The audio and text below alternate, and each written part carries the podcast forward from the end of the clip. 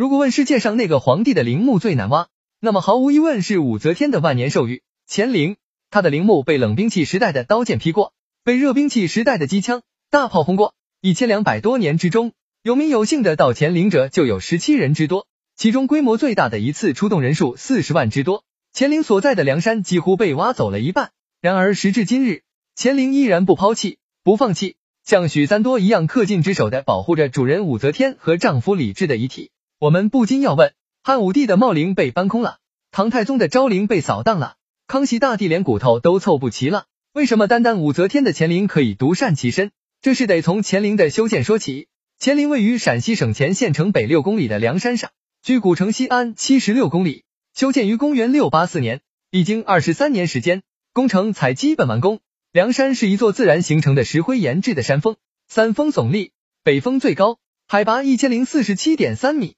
南二峰较低，东西对峙，当时群众称为奶头山。从乾陵东边西望，梁山就像一位女性的躯体仰卧大地，北峰为头，南二峰为胸。人们常说它是女皇武则天的绝妙象征。当时的堪舆家风水先生认为，梁山大有利于女主，所以女皇武则天便把梁山选为其夫唐高宗和自己百年后的万年寿域。唐高宗病逝后，武则天诏令当时朝野闻名的大术士袁天罡和李淳风。要他们为皇上选址风水宝地，二人分别遍游九州，回来后交旨都说选在了好酬县今前县的梁山上。武则天便便派使臣去查看，到了梁山顶，袁天罡说他在这里埋下一枚铜钱，李淳风说他在这里定下一枚铁钉，刨开土里的铁钉正好扎在袁所埋的铜方孔中，在场的人无不拍手惊奇。于是武则天便把陵址选在了梁山，即现在的乾陵。单从风水来说，乾陵就超过了唐朝所有帝陵。